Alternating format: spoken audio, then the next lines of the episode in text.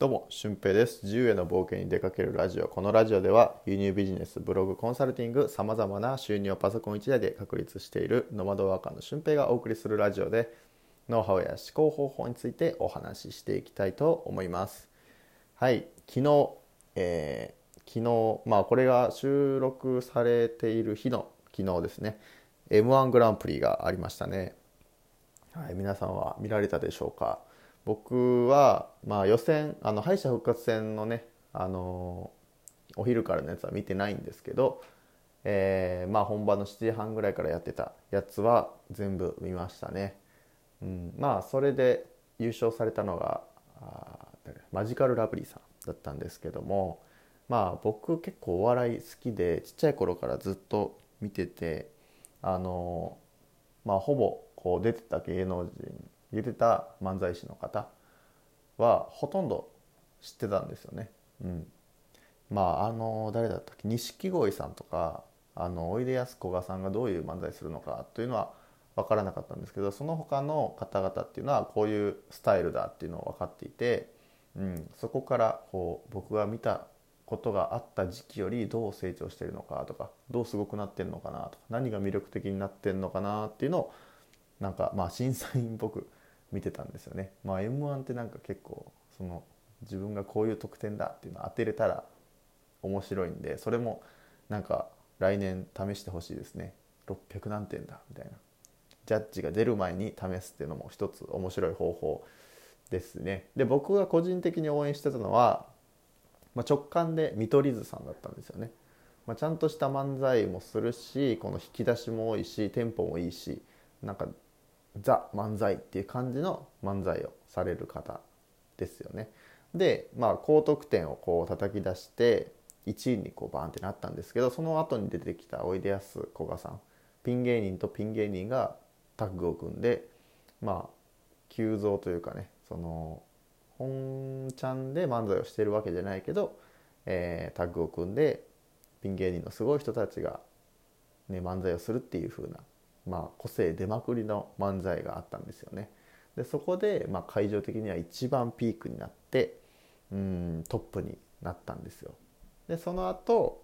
えー3年前に上沼恵美子さんから面白くない嫌いだと言われたマジカルラブリーが出てきて、まあ、そこの3年前の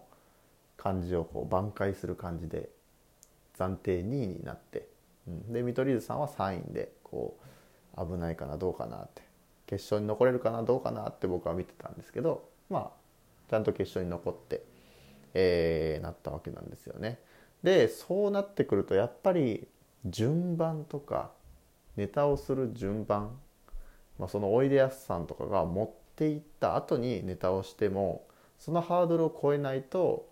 高得点って絶対つかないし、うん、いい点数ってつかないと思うんですよ。逆にそれを乗り越えたらその人たち高得点になって優勝に近づく可能性ってあるんですけど確実にハードルっていうのは上がるんですよね。うん、会場のみんなも疲れてくるし審査員のみんなも、えーその盛り上がった盛り上がった盛り上がったネタでその後に静かなネタが来るとやっぱり盛り下がるというかテンション的に点数がつけづらくこうなっていくと思うんですよね。うん、で今回の m 1はやっぱり前半に元気な人たちがバババッとこう出て前半5組多分全部元気だったんじゃないかなと思うんですけどそんな感じでバババって出てその後後半組がまあ23組ぐらいは静かなネタをしてそこまで点数が伸びなかったっていう風な感じだったんですよね。うん、だから本当にこの順番とかタイミングって、えーめちゃくちゃ大事だなと、うん、思わされますね。うん、で結果その決勝もすごく面白かったんですよね。見取り図さんはもう完璧な漫才をして、えーマジカルラブリーさんはもうかなり破天荒なことをしてでおいでやすこがさんももうおのおの自分たちが好きなことをこうやるっていう風なねなんかもう今の時代に合ってるような子が強い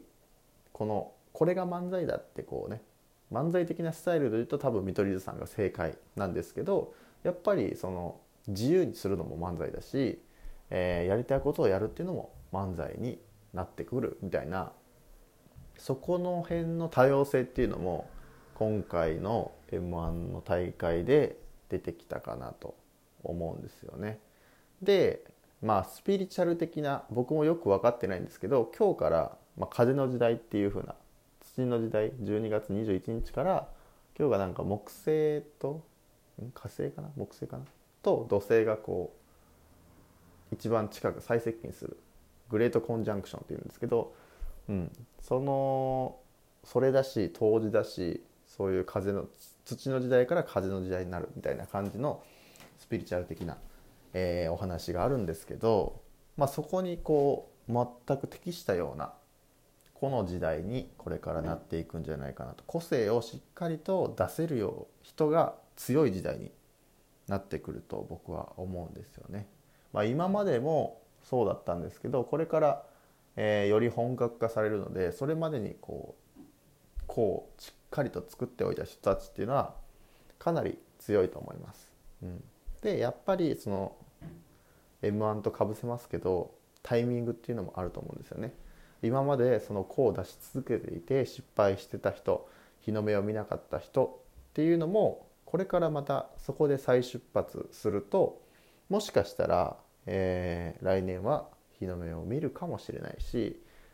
なんか新しい発見があるかもしれないんで、えー、今までこう続けてきたこと趣味でも何でもいいしうん SNS の更新は毎日してきたとかそういうふうな自分で誇れるもの自分の力で築き上げてきたものっていうのを大事にしてほしいなって思うんですよね。だってあれだけ m 1の漫才の中でなんか本当に漫才してなかったんですね床に寝転がってバタバタするだけであのマジカルラブリーさんって優勝したんで、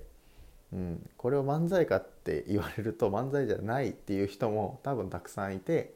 だから審査員の結果も割れたと思うんですね。しゃべりの漫才が好きな人と、えーまあ、これも漫才で OK っていうふうに多様的に捉えた人ダイバーシティ的に捉えた人もいるでしょうし、うん、だからそれが、えー、これからのこう社会とかに反映してくると思うんですよね。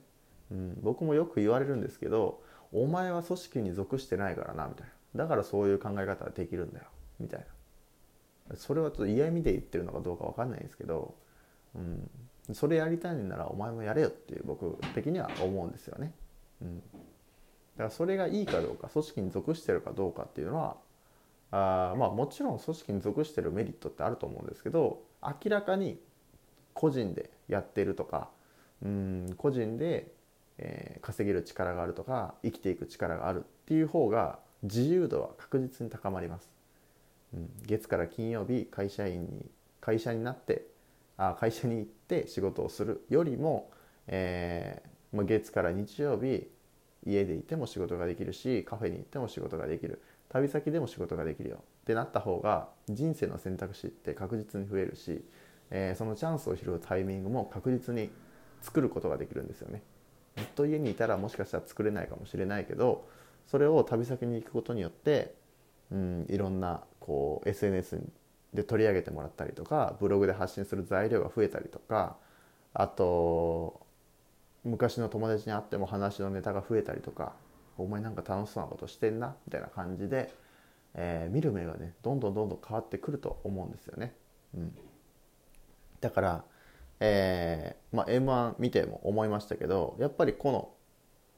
えー、力っていうのをこれからどんどんどんどん出していく時代だと思います。はい、一回こう審査員の中松本さんがあのオズワルドさんの漫才ね、まあ、オズワルドさんって僕のイメージ的にはこう静かな漫才をする感じだったんですけど松本さんはそれが見たかった静かな漫才が見たかったんだけどちょっと周りに寄せてうるさくしちゃったよねみたいな感じで点数を下げた。で逆にオール阪神・巨人さんはあのもっとあの周りの雰囲気に合わせてうるさくやってもよかったんじゃないかなと。自分のスタイルを決めてるんだけど、えー、そこでも臨機応変にうるさく言った方が良かったんじゃないか。っていうので点数を下げたっていうね、うん、それぞれの見方がもちろんあるんですよ、まあ、だから審査員的にも難しいと思いますしうん意見が一致することってなかなかないと思うんですけどそれだけ人の見方って様々なんですよね。漫才一つとってね、笑えりゃ何でもいいんじゃないかなって思う漫才一つとってもこれだけ奥が深い、まあ、漫才は全然バカにしてるわけじゃなくて僕もめっちゃ漫才好きなんで、うん、熱く見ちゃうんですけどまあお笑いっていう娯楽的な、ね、仕事じゃなくてその娯楽なんだけどかなり奥が深いですよね。うん、でそれだけこう人の見方っていうのは多様的になってるので働き方なんかも特にそうですよね。こう働かなければならないとか公務員になってりゃ安定だっていう時代っていうのはもうどんどんどんどん遠ざかっていって個人でこれだけ稼げるんだったら、えー、会社員しながらしっかりと個人で作れる収入を作ってうん、ね、資産を作っていくとかあともういっそのこと会社を辞めて自分で、えー、リスクをちゃんと背負ってこれだけのリスクなら自分で回収できるっていう範囲でビジネスをしてみるとか、うん。ね、そこは予防線を張るかどうかっていうのは自分次第なんですけどそういうふうに、えー、やっぱり挑戦することとか周りの目を気にしていては何にも挑戦できないと思うんで、えー、かなり働き方も生き方も多様化されている中で自分は何をやりたいのかっていう自分を持ってしっかりとこのタイミングだっていうタイミングをつかんで何か一歩踏み出してほしいと思います。ということで今回は m 1で、えー、まあ、人生をいろいろ考えてみたっていう風なお話でした。合わせて聞きたいは、まあ、行動の3ステップを、ね、誰でも行動できる3ステップっていうのをお話ししている回がありますのでそちらをお聞きになってみてください。ということでまた次回の配信でもお会いしましょう。ほなまた。